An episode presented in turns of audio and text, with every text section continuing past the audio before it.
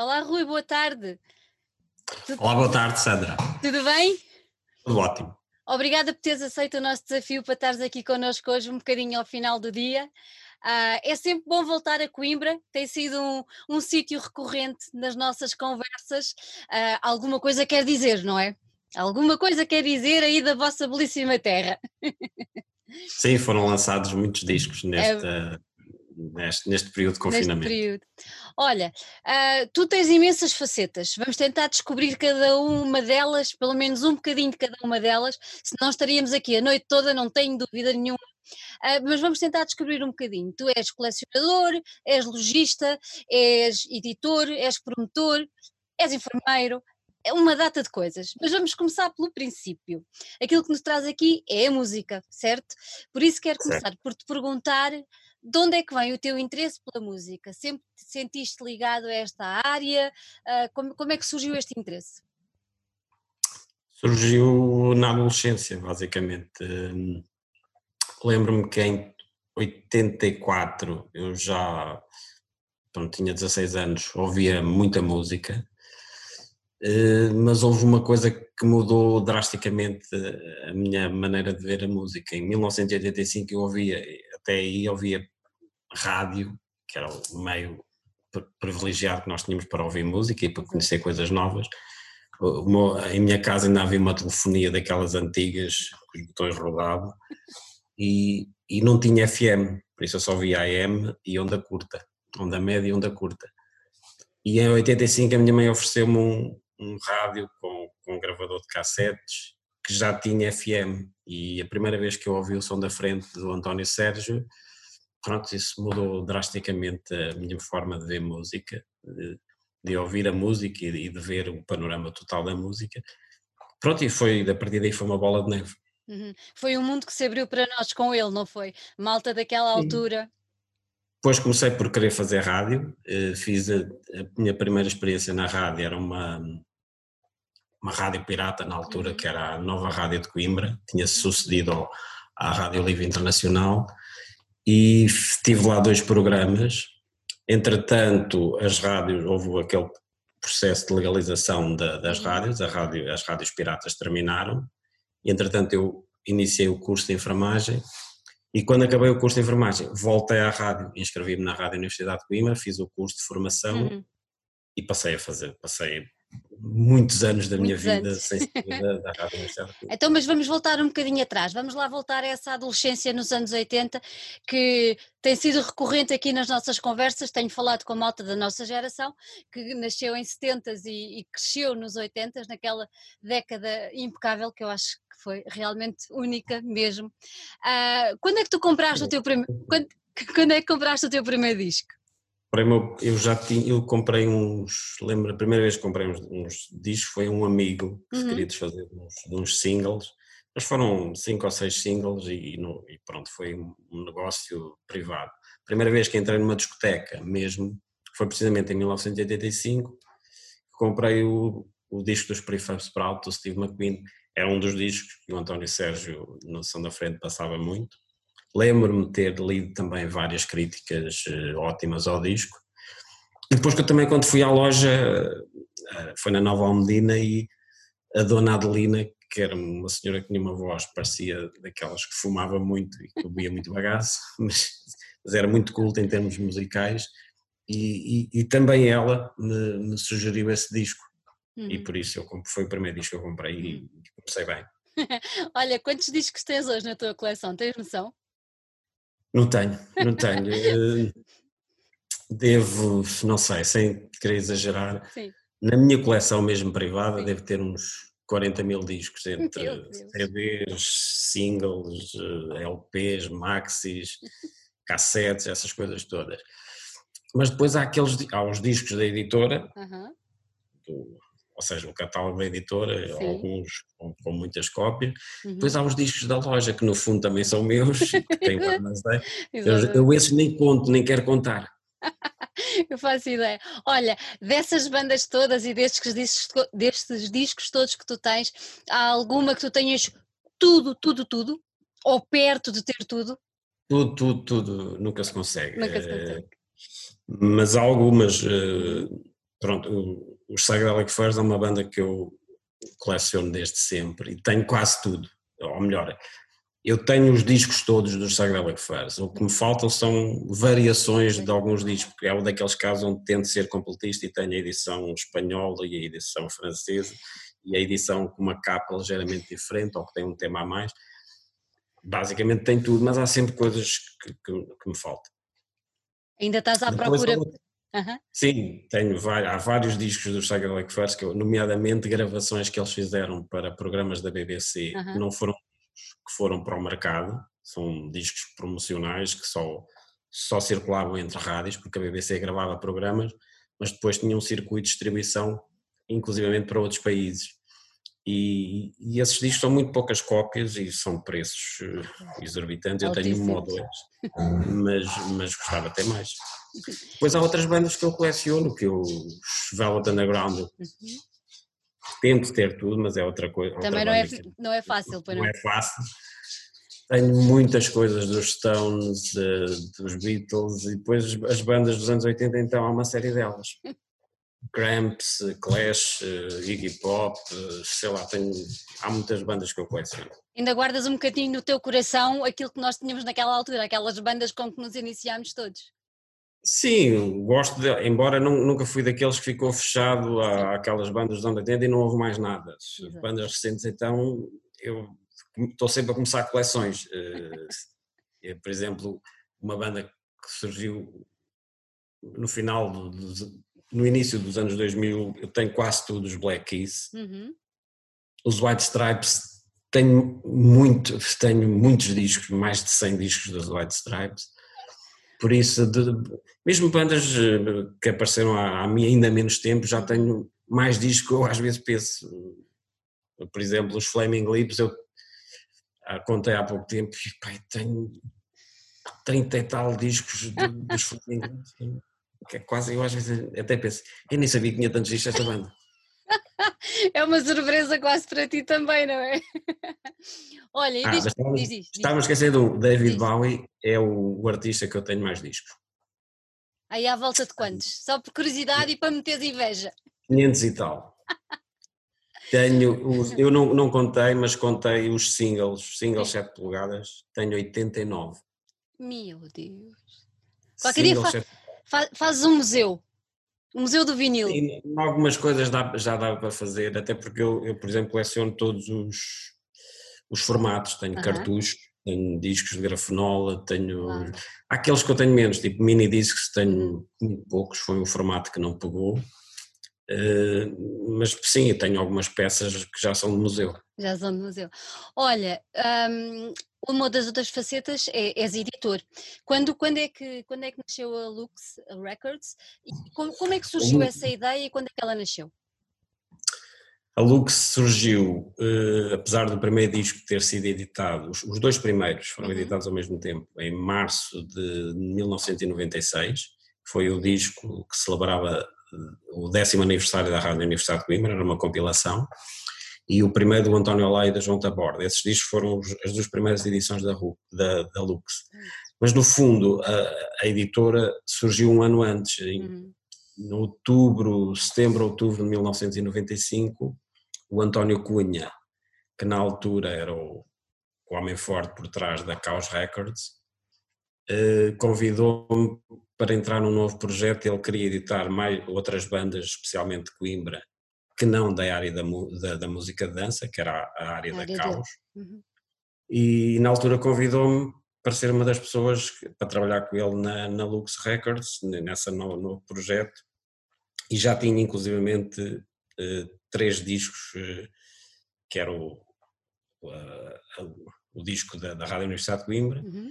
o António Olá e João Taborda, e o, o Outer Space Sheet do, do, do Steady Boys, que era para, era para ser editado pela Lux, na altura, inclusive eu guardei sempre esse número de catálogo, o, o Lux CD03 ficou sempre guardado para o Steady, e depois mais tarde, em 99, eu consegui mesmo que, que, esse, que esse, esse número de catálogo fosse preenchido com, com o Jungle EP, que foi a última coisa que eles gravaram. Por isso, no fundo, a Lux surgiu em 95. Uhum.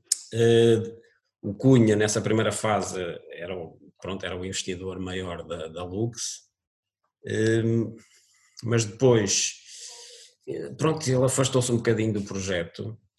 E foi uma das razões porque o disco da, do Estéreo acabou por não sair para a Lux, porque o Estéreo queria muito que o disco saísse, o disco já estava parado, já estava gravado há vários, há vários dias, há vários meses e não saía, e pronto, eles fartavam-se esperar e, e, depois apareceu o, o convite do Fernando Pinto da Elevator e eles editaram pela, pela Elevator e ainda bem que o fizeram, porque assim puderam ir para os Estados Unidos. Um, Pronto, mas ele começou a afastar-se. Depois eu tinha um outro disco que apareceu que eu gostava muito, que era o Fossa Nova dos Belchês Hotel. Uhum. E também comecei a perceber que, que, estava a demorar muito para o disco sair, tanto que, que eu tive que licenciar à, à Valentim de Carvalho. Pronto, e a partir de determinada altura percebi que tinha que ser eu a pegar na, no projeto e foi o que aconteceu. Até hoje depois fiz, passei a ser sozinho. Uhum. Olha, e de onde é que veio o nome Lux? Fazes ideia? Tens noção de onde é que o, nome Lux veio, foi, foi o Cunha que escolheu, foi, se confesso, foi o António Cunha que escolheu o nome Lux Records e nem, nem, era um nome que ele gostava, penso eu, porque inclusivamente o primeiro logotipo, da, se forem reparar os primeiros dois discos da, da Lux, o, o da Rádio Universidade uhum. de Coimbra e, do, e, do, e o Loud Cloud de António Laia João Taborda, o símbolo da Lux é até parecido com, é no formato do, do sabonete Lux.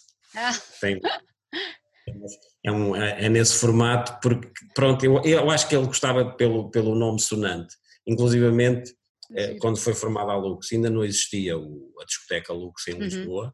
e eu sei que na altura as pessoas que, que estavam que iniciaram o projeto da discoteca Lux pediram inclusivamente autorização ao, ao Cunha para, para utilizar o nome, porque era ele que tinha registrado esse nome.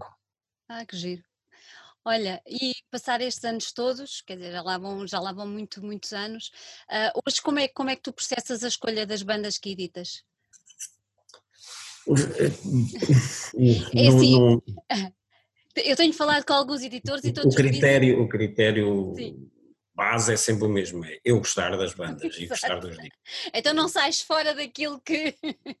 não, não, não, tem que ser assim, ou é seja, isso, não, é nunca foi o meu critério de achar que isto vai vender muito ou que é por editar este disco que vou enriquecer, porque senão eh, pronto, não, não é assim que funciona. Aliás, já se forem ver o catálogo da Lux, nunca editámos, eh, mesmo quando o, o fado passou a, ser moda, a Lux nunca editou um disco de fado e, estou numa cidade ligada ao fado.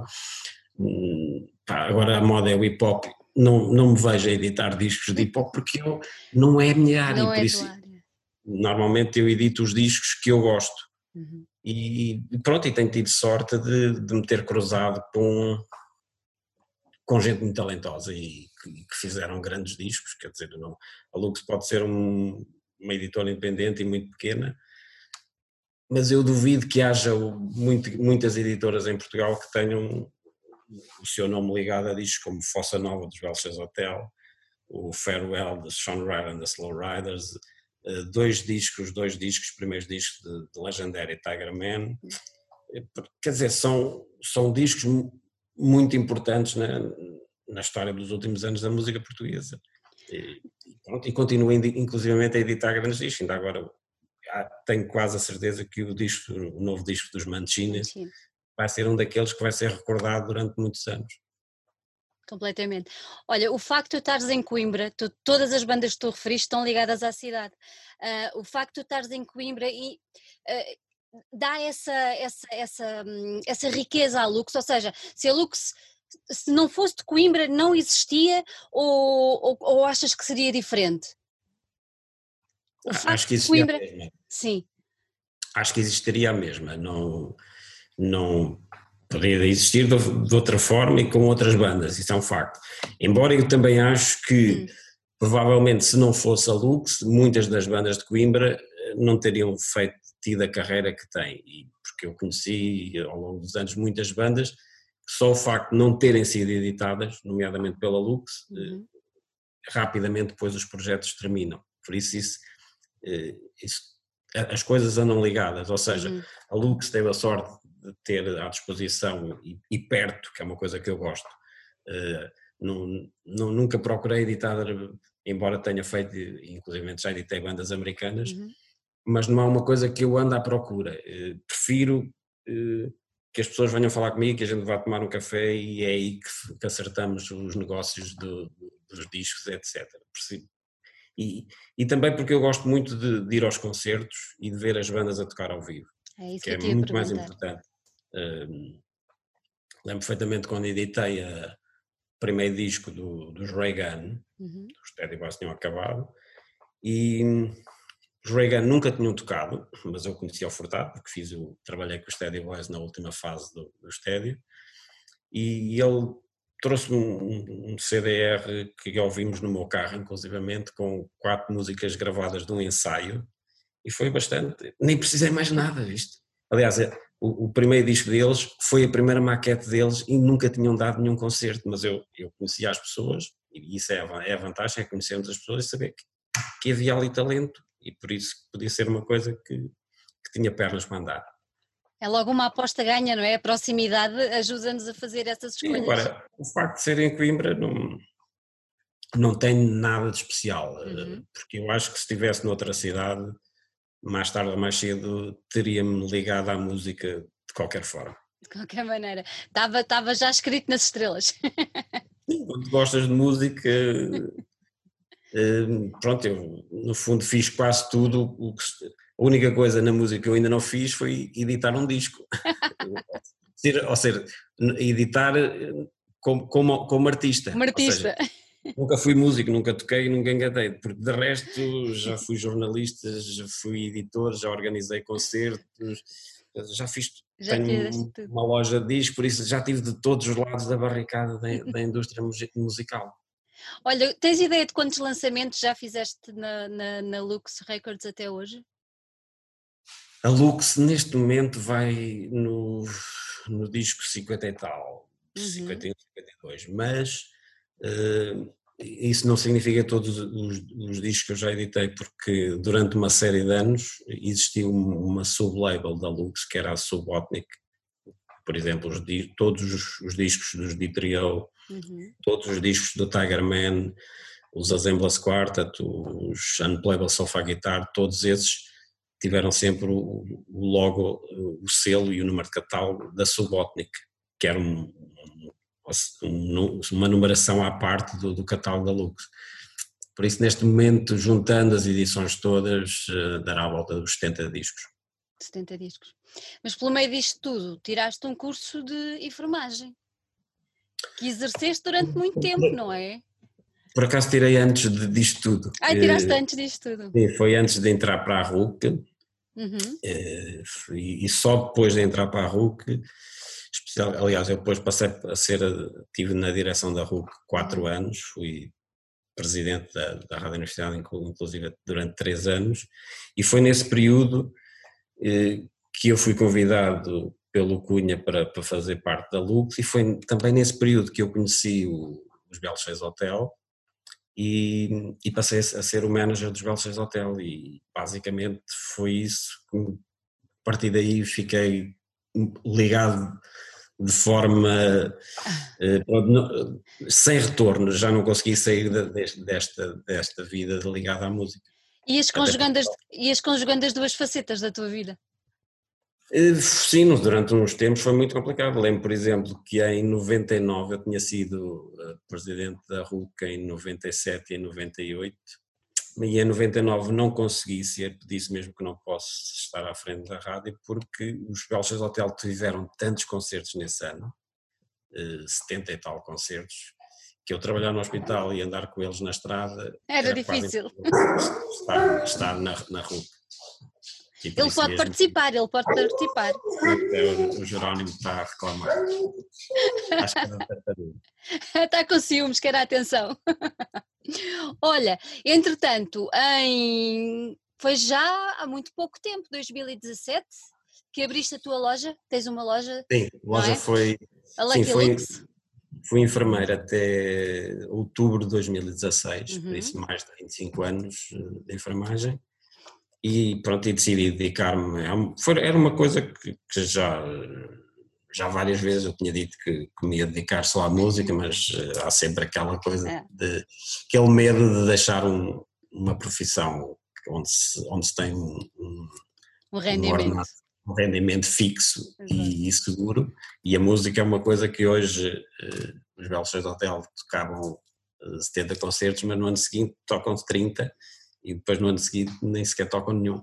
E por isso é uma é complicado, mas sim, achei que era a altura ideal para, para fazer um. Para, para ter este novo projeto. Não foi a primeira vez que tive uma loja, a primeira experiência foi na, na XM, que era uma loja de arquitetura, mas que o, o dono uh, me convidou, a mim e ao Pedro Renato, para ter, para ter lá discos à venda. Uh, e, e, depois da XM terminar, ainda tive um outro projeto com o Afonso Macedo, que era a Quebra-Orelha. Por isso, no fundo, eu já tinha alguma experiência na área da, da, venda dos discos. Pela primeira vez, eu tenho uma, uma discoteca que é só minha, que é um uhum. projeto mesmo. Uhum, uhum. E qual, qual é que é a filosofia da, da, da loja? Qual é que é o enquadramento das a loja? É só vinil ou começou por ser só vinil e agora já não é só vinil? Não, não, não, Explica lá. Sempre, Explica sempre, sempre teve vinil e, uhum. e, CDs e até alguns, alguns DVDs de música e alguns livros de música mas a, a, grande, a grande área é o vinil e, e, no vinil e também nos CDs temos usados e novos e, e no fundo era uma coisa que Coimbra precisava nos, nos últimos anos e especialmente depois do final da, da quebra-orelha uhum. quando a quebra-orelha começou as grandes editoras, as grandes discotecas de Coimbra já tinham todas fechado, já tinha fechado a Nova Almedina, já tinha fechado a Valentim Carvalho e, e por isso quando o projeto da, da quebra-orelha eh, não teve sucesso, Coimbra ficou mesmo sem discotecas, pelo menos nesta área, com, sempre com novidades, etc. E por isso era preciso ter um, uma discoteca deste género em Coimbra e, e eu arrisquei e, e tem corrido bem. Uhum. És conhecido por ter na tua loja algumas pérolas assim que os colecionadores ambicionam e tudo mais. Como é que tu consegues arranjar essas pérolas? Andas planeta ou andas pelo país à procura? Não, no país eh, já não tenho tempo para fazer grandes viagens e para andar à procura, mas sempre que vou ao estrangeiro uhum. Procuro sempre discos, sempre procurei em todas as viagens, mesmo antes de ter a loja, sempre queria que ia ao, a Lisboa, ao Porto e visitava discotecas e no estrangeiro a mesma coisa. Mas, mas feiras, algumas feiras de velharias eu procuro, mas não, não tenho muito tempo. Na net também algumas. Depois há muita gente que vai à própria loja, que é uma das vantagens de ter um, um estabelecimento, é, é também comprarmos discos a particulares e ah, de vez em quando eh, aí sim se conseguem algum, algumas coisas interessantes. Mas é uma questão de andar sempre à procura. Eh, e, e ainda por cima, nesta área, hoje podemos ter eh, este disco raro na loja, mas se ele for vendido na semana seguinte rapidamente deixamos de ter essa raridade na loja, por isso, e, e, e, o negócio é isso, o, funcionamento das lojas, eu também não quero que os discos estejam lá muito tempo só para exposição, prefiro que eles sejam vendidos. Claro. Mas há sempre, hoje saiu este da Montra ou este do, de uma exposição onde, onde, onde estava em grande destaque, mas amanhã está lá outro disco amanhã. raro. Olha, uh, tiveste de fechar a loja agora com esta situação, suponho eu. Sim, fomos dos primeiros a fechar, fechamos logo no dia 13 de março. Uhum. E entretanto... Mas também fomos, mas também fomos dos primeiros a abrir. Abri, Re, é isso, re, reabriste quando? Reabrimos no, no, dia 4 de maio, quando foi legalmente possível, ou seja, a loja é pequena, pois. tem 100 metros quadrados, muito menos, um, tem 50 metros quadrados, pudemos abrir a loja e pronto, com com todos os cuidados que, que se devem ter nesta Olha, situação. como é, como é que está a correr este, este, este regresso? As pessoas já voltaram, já frequentam? Sim, avaliar pelo mês de maio, uhum. eu acho que a coisa correu bem. Um, embora uh, tenho sempre o receio, porque uh, de facto nós tivemos muito poucos clientes uh, em relação ao, ao, aos, aos, meses habituais, mas todos os poucos que lá foram eram pessoas que estavam ávidas de, de uhum. comprar discos e todos compraram. Entraram muito menos gente na, na, na, loja, mas os que entraram compraram discos, ou seja, foram lá de propósito.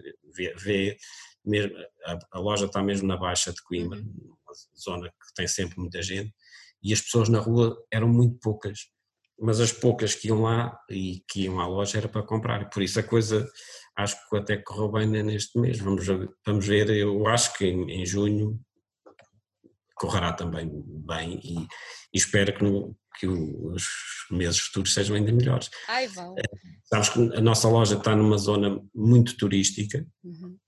Aliás, está mesmo em frente Casa Medieval, que é um, um, um local de referência para, para os turistas, e, e, nos outros anos tínhamos muitos clientes uh, vindos do turismo, muitos clientes estrangeiros.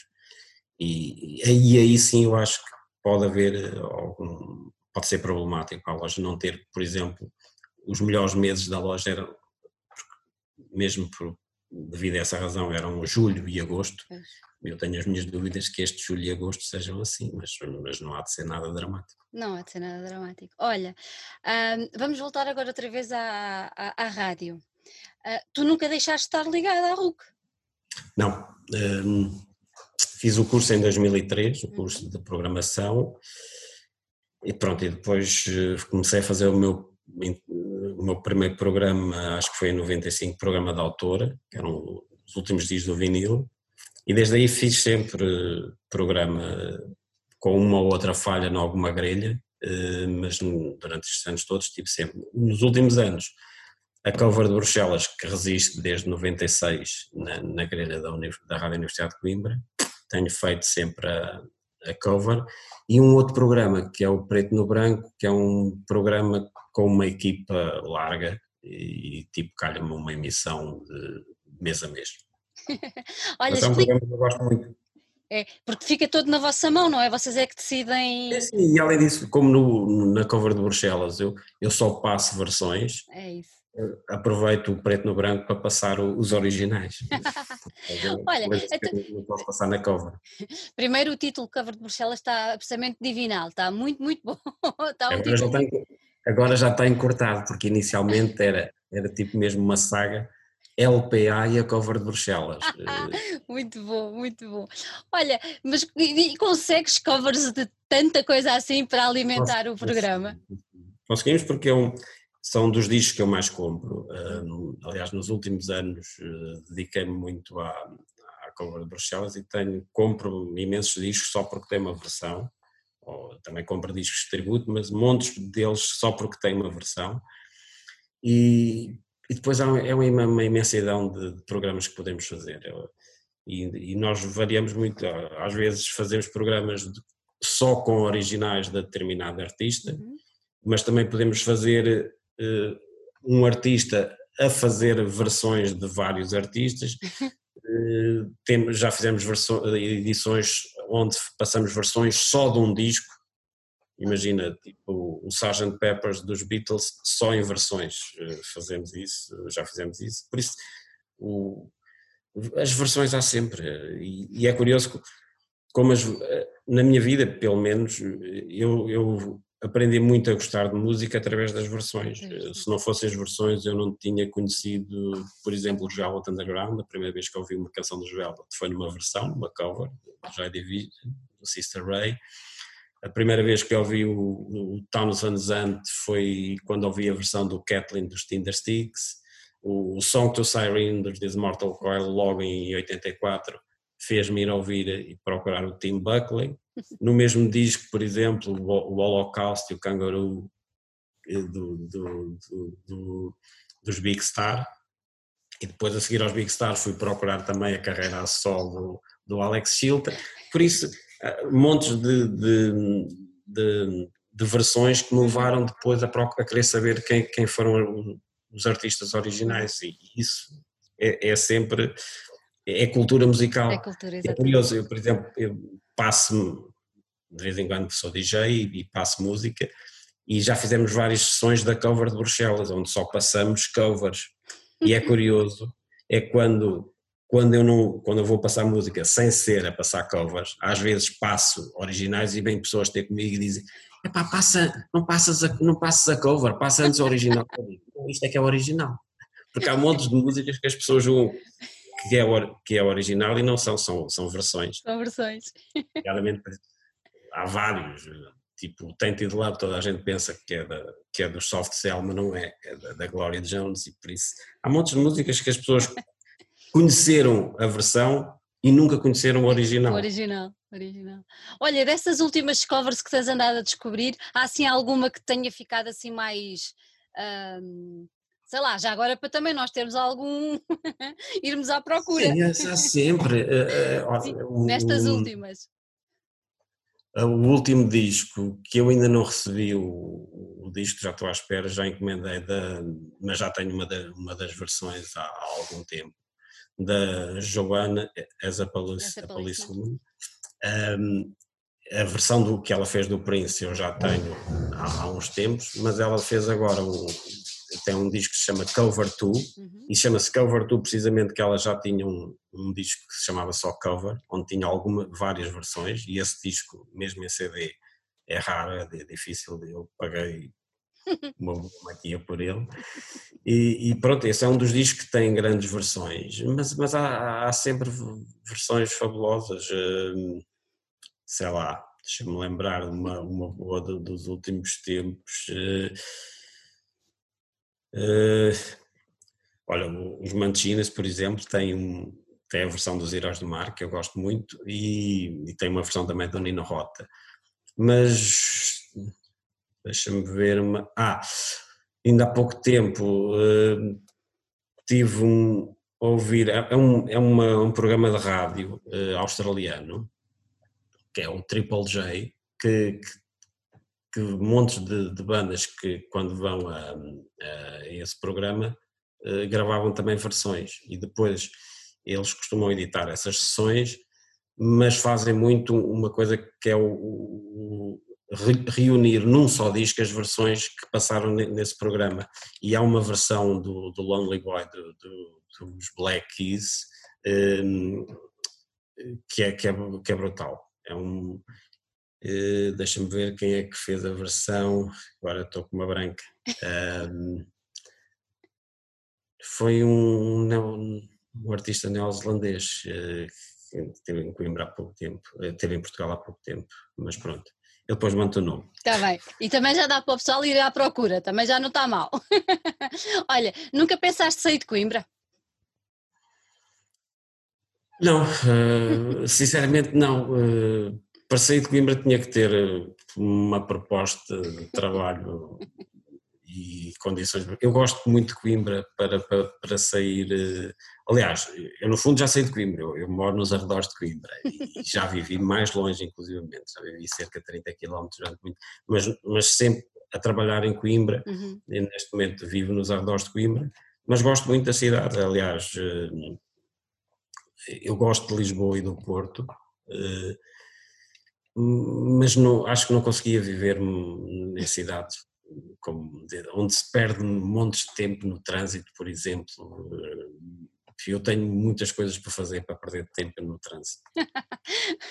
Olha, o, o, teu, o teu agrado e o teu amor à cidade uh, também vai na, na, na iniciativa que tu tens de ter um festival que está ligado à, à editora, sim, correto? Sim, desde que, que, aquele aquilo que se abriu, eu quis também fazer um festival e ligado à, à Lux, embora eu sempre fiz, sempre organizei concertos em Coimbra, e então quando estive ligado à, à Rádio Universidade de Coimbra fizemos imensos concertos, mas quis fazer um que estivesse ligado à, à, à editora, e por isso mesmo é que se chama Festival Lux Interior, não só para homenagear o, o Lux Interior, uhum. o líder dos Cramps, que é um, uma figura eh, que influenciou muitos artistas de Coimbra, pelo menos alguns dos artistas de Coimbra, mas também no fundo porque era um nome eh, que eu achava interessante para o,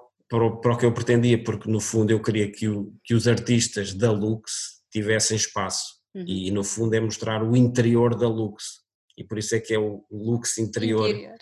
Eh, embora eu gosto mais de dizer lux interior, mas acho piada quem diz lux interior, porque de facto o princípio é esse, é eh, o, o festival tem sempre bandas da Lux. Uhum. Não quer dizer que não possa ter bandas extra, externas à, à, Lux, que nunca tenham editado uhum. pela Lux, mas terão sempre bandas da Lux, isso é garantia.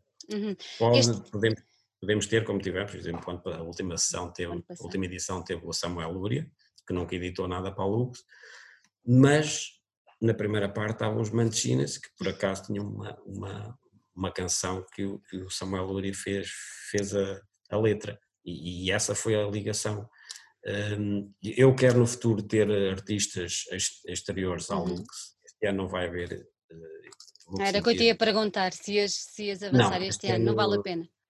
Eh, não, até porque ainda há pouco tempo tivemos a escadear uma outra iniciativa da Lux, que é o, a Date with Lux, uhum. que era o concerto dos Mão Morta, eh, vai ser adiado para 2021 e por isso o festival também vai passar para 2021. Pode é ser acontecer mais cedo, não acontecer, eh, todas as outras edições foram setembro, outubro, outubro. ou novembro, pode ser que seja em março ou abril, vamos ver. É, a acontecer será a quarta edição, certo? Quarta edição. Quarta edição, muito bem. Olha, uh, pronto, falámos agora que as coisas estão, tiveram de ser adiadas, quase todas para, para o ano que vem. Em relação à, à editora, sentiste algum impacto? Vocês lançaram agora, como já referiste, alguns discos. Sim, no, sim a, a, a, editora, a Lux editou já nove discos. Alguns já tinham saído antes de, hum.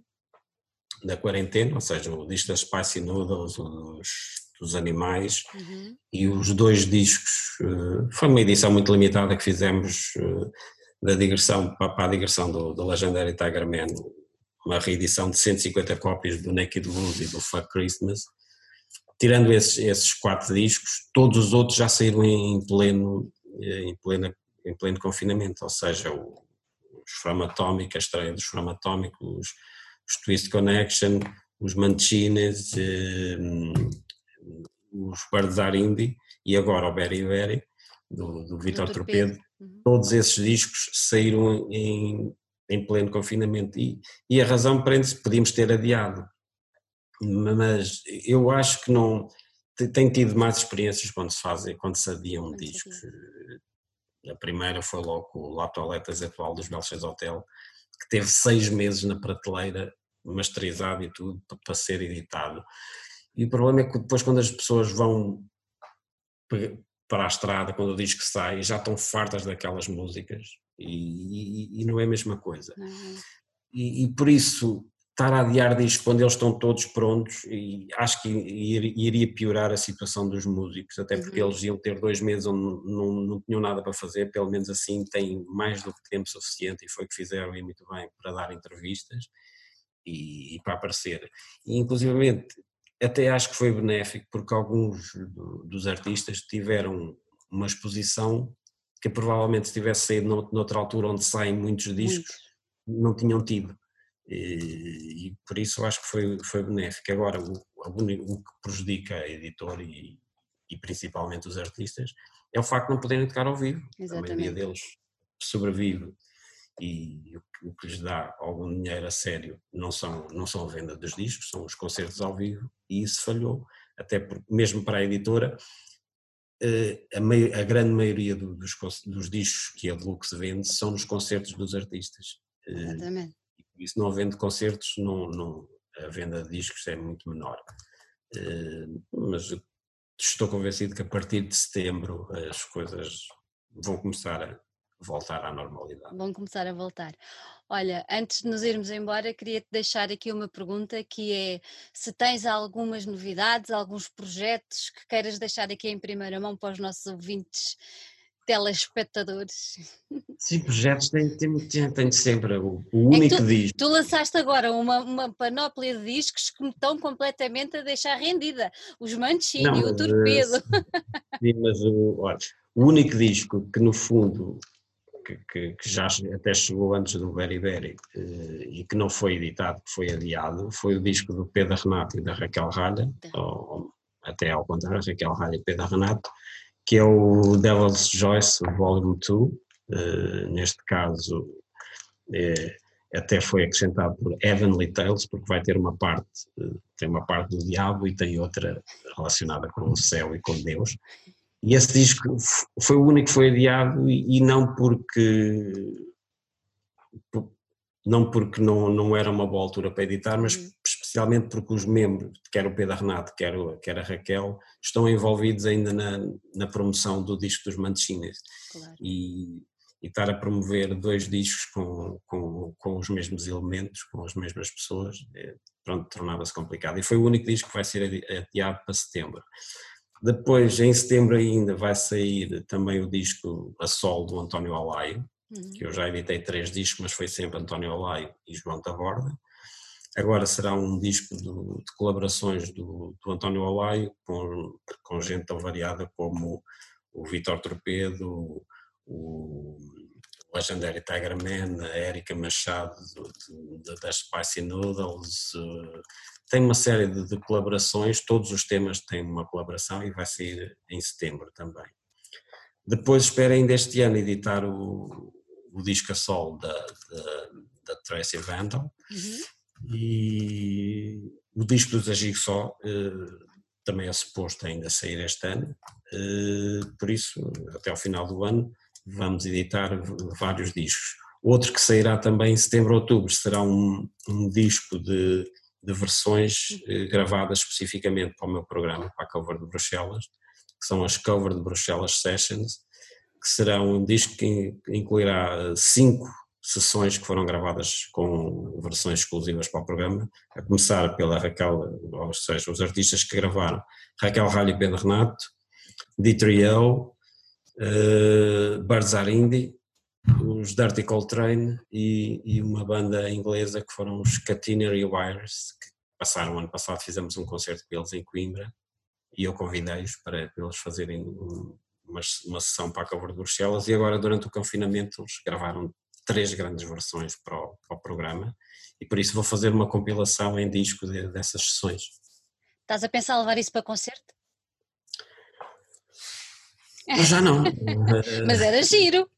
Posso fazer um, uma sessão especial no festival com, com uma ou outra banda que, que, que gravou, mas para concerto é, é, é, complicado porque são bandas muito diferentes e, e por exemplo, os Catinari Wires estão em Inglaterra, eh, vai ser complicado. Eu, eu, espero que eles voltem a Coimbra, mas não, não, não estou a pensar em fazer uma, uma digressão. Agora, uh, concertos com, com bandas que participam, e sim, até porque três delas são, são mesmo bandas da Lux, por isso, claro. Olha, Rui, obrigada por ter estado aqui connosco, foi um gosto. obrigado. Deixa os meus cumprimentos ao Jerónimo, deu uma banda de fundo muito porreira. Ele agora já, já, já abandonou a sala, mas, mas ele gostou muito de participar. Ainda bem. Não queria intervir. Mas... Eu queria, não é?